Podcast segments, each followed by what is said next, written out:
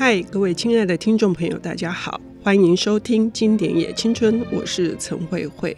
在台北生活，或者是说在台湾，都有一个普遍的现象，呃，一个比较特殊的景观，那就是顶楼。在顶楼，呃，生活过的人们会知道，那是一个非常艰辛的环境，包括夏天的酷热以及冬天的这个严寒。但是呢，总是会有一个阶段。呃，我们在顶楼里面一样的去尝尽了呃生活的这些，不管是温暖的或者是悲伤的，但是它是一段路程，还是说它会是一个持续的状态？在法国也有这样的情况，各位听众朋友可以想象得到吗？我们今天邀请到的领读人是木马文化的副总编辑，也是一位非常优秀的译者，他叫做林家任。他来跟我们谈的领读的这本书呢，呃，是十九世纪的一个非常重要的作者。嗯、他讲的这个景观呢，也很类似于我们台北的这个顶楼哦。家人你好，呃，主持人好，听众朋友大家好。就是这个呃，法国的这本书，我们先先说书名，《阁楼里的哲学家》。阁楼嘛，哈，我们很难想象，我们如果一旦觉得是在欧洲，何况又是在巴黎，我们会觉得那是非常浪漫的。可是实情是如此吗？其实这边的阁楼，大家应该或多或少在电视或电影都有看过。嗯，就法国巴黎的建筑呢。只要是阁楼，当年都是一些呃，比方说是家里的女佣，或者是一些比较低收入的人住的地方，因为他们在屋顶底下，然后在呃建筑的最高处，当年可没有电梯呢，所以谁会住那个地方？因为夏天热，冬天冷，就跟台北或台湾的顶楼加盖是一样的意思。所以这个阁楼事实上有先点出了这个哲学家的身份跟地位，是当时在这个社会里头是什么样的一个位阶。嗯，家人非常清楚的点出来是顶楼加盖，而不只是顶楼而已啊。可是也很雷同于，就是你说的这个低收入户，也很像我们经常在艺术电影里面看到的这些潦倒的艺术家们，或者是到巴黎来讨生活的这些学生。对，嗯，我们想象艺术家如果住豪宅，好像就少了那么一点悲剧的效果，或者是那种价值感。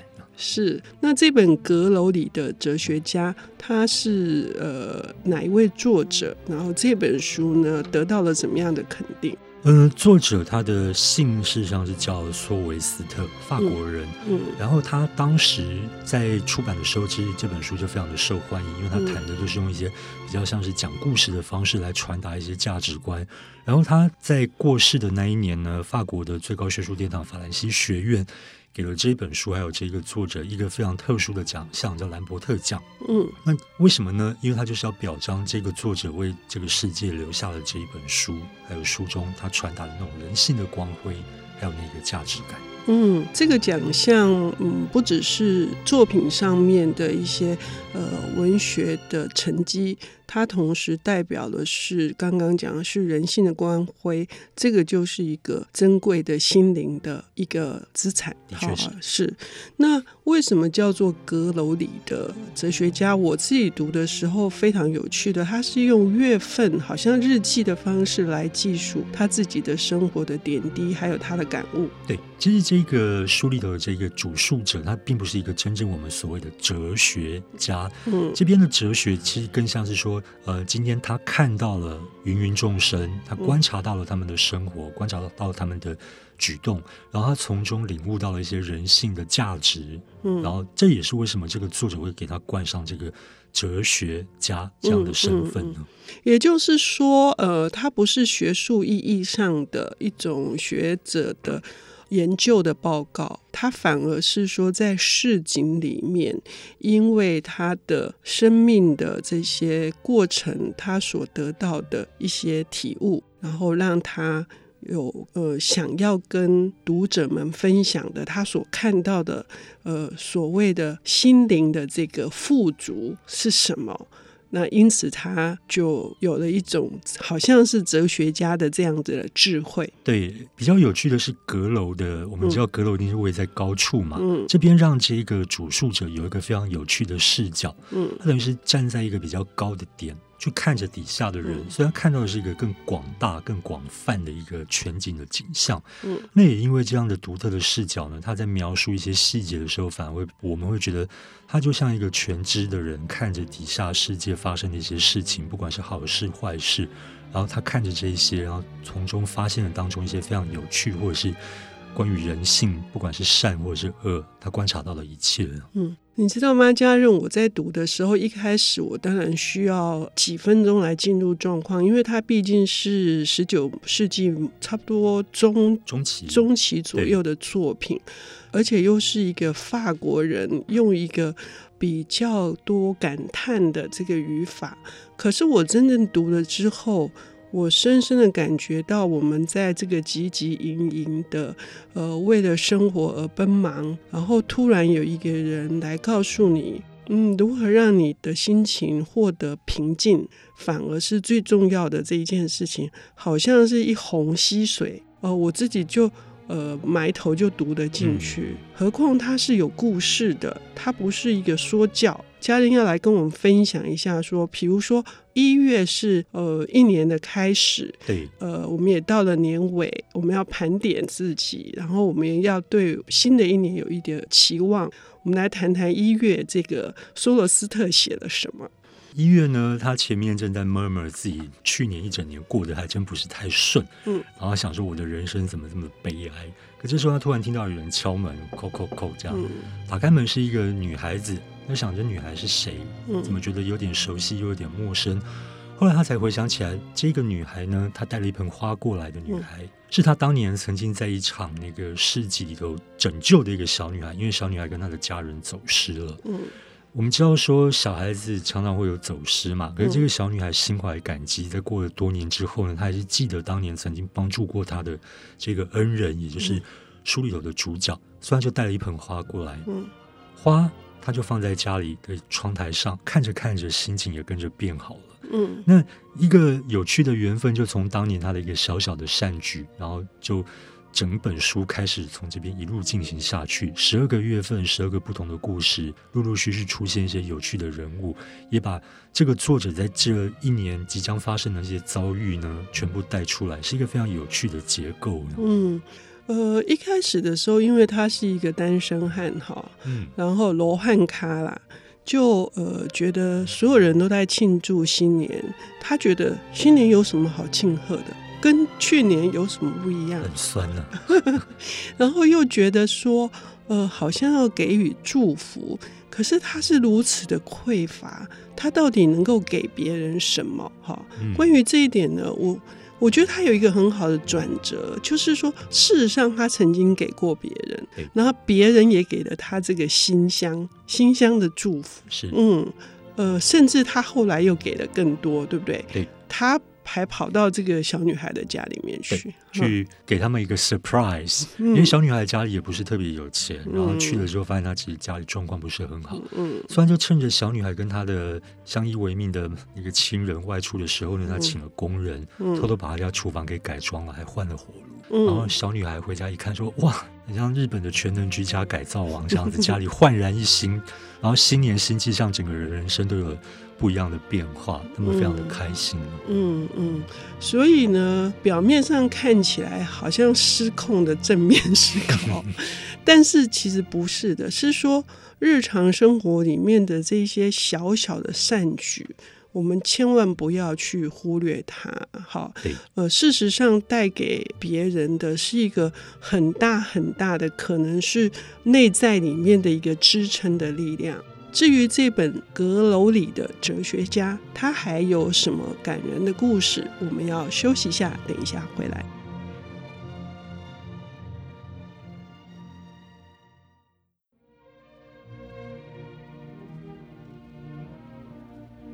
欢迎回到《经典也青春》节目，我是陈慧慧。我们邀请到的领读人是木马文化的副总编辑，也是一位译者。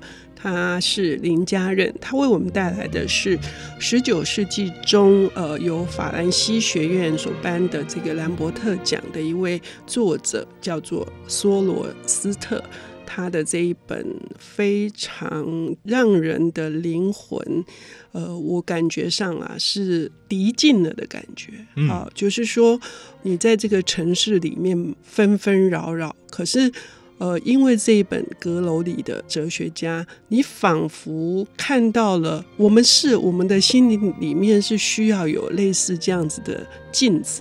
需要去常常去擦拭它的，嗯，那它是一个月份的写法来，呃，呈现呃在巴黎的阁楼里面生活的这些呃小故事，但是这小故事里面却有一个很大的智慧。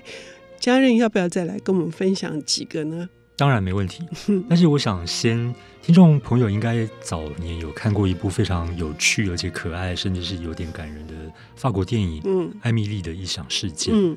这个故事呢，多多少少我在读的过程当中，会让我联想到这一部电影，因为在电影里头，那个女主角艾米丽也透过很多自己能够在生活里头表现出的那种善意跟帮助别人，嗯、然后让大家得到了非常的鼓舞，还有向心里头灌注一股暖流。嗯，那这本书里头这个角色，或者是他们看到的这些小人物呢，往往也会有这样的善举。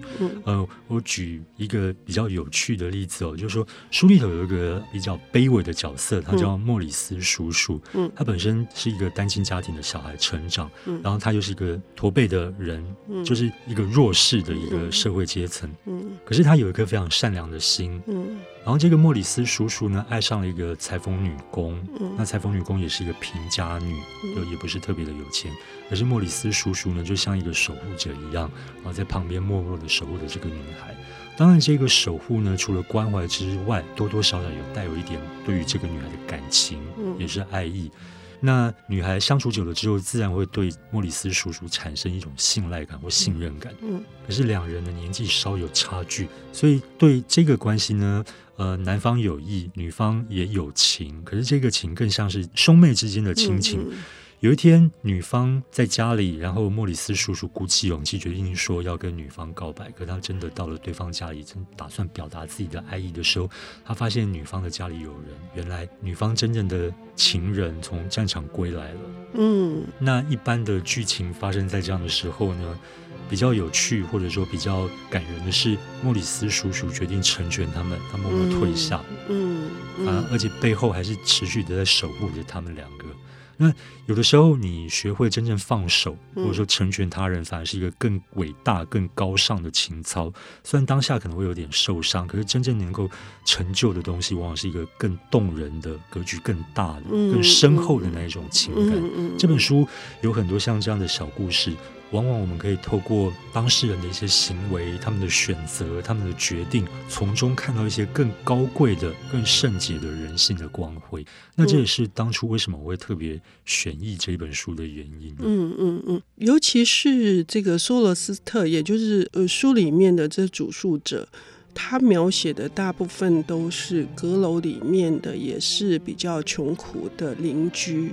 然后他们并不会因为他们的贫穷，甚至有一些老兵身体是残缺的。比如说，其中有一个讲到一个樵夫老爹，他少了一只手臂，好，然后他左脚是一只，右脚是拖行。作者就描写说，他脸上是喜悦的。而且是宁静的，是平和的，这 我就觉得我应该好好检讨一下。但是非常有说服力，因为他们真的历经的这些战乱也好，或者是历经的这种生活的这个困苦，那是什么支撑着他们？呃，能够还有。我们其实很想要、渴望的这一种平静呢。我觉得人的心如果要平静，最重要的是自己内心的理念还有信念。嗯，嗯，然后如果说我们关注的焦点不是放在自己身上，而是想说以我的能力所及，我可以帮助多少人，用什么样的方式为别人带来快乐。嗯，真正关键的反而是，如果我们把我们的关注焦点放在其他人身上，比我们更辛苦的人，嗯，或者说更弱势的人，我们运用自己的能力，能够帮助他们，让他们更好，自己也会相对更的快乐，嗯，而且平静。嗯，一个人如果太过把心思放在自我这件事情上面，往往会带来非常多的困扰跟苦恼。嗯，我自己说我需要好好检讨，是因为呃，作者谈到有些人他们所谓的这个富，就是财富，可能一个就是金钱嘛，哈，另外一个就是知识，也是一种富，哈、嗯。但是有些人不是，有些人的富呢，其实是。我们刚刚说的，因为对这个世界、对其他的人更需要我们关照的人的这种善意，而且实际的付出行动，像丹尼斯大妈，对，她就是把她辛辛苦苦赚来的一天的薪水去买面包给那些无家可归的流浪孩子。对，嗯，我都真的觉得惭愧哎，我觉得在现在这样子，也许。这样子世道里面，大家可能都会觉得这个就是可能很平常，然后很老生常谈，但真的做得到吗？我觉得这本书的用意就是，我们应该要去具体的去实践它。其实不难，有的时候像是我们在路上看到，嗯、你可能会看到有的人很难过的坐在那边，嗯、然后看起来满脸愁容，或是快哭了。有的时候你可能只需要上前去跟他说一句话，也许你就拯救了一条性命。嗯、我永远不知道自己的一个小小举动。能够为他人带来多大的改变？因为有时候他真的就只是需要人关心他那么一下下。嗯，我们身边也是有些人是这样子的，而这个是台湾社会非常可贵的地方。对，因为你可能在其他的国家，你的这种关心，也许反而会招来一些什么。料想不到的，别有企图。对对对对。可是我们可以在这样子的一个呃社会跟环境之下，我们坦然的去表达我们对别人的关怀，这也是难能可贵的事情。确实，嗯，所以要非常的谢谢家任为我们带来这本梭罗斯特的《阁楼里的哲学家》，呃，非常推荐大家来读，因为他。很好读，而且它会击中你的心脏。谢谢家人，谢谢。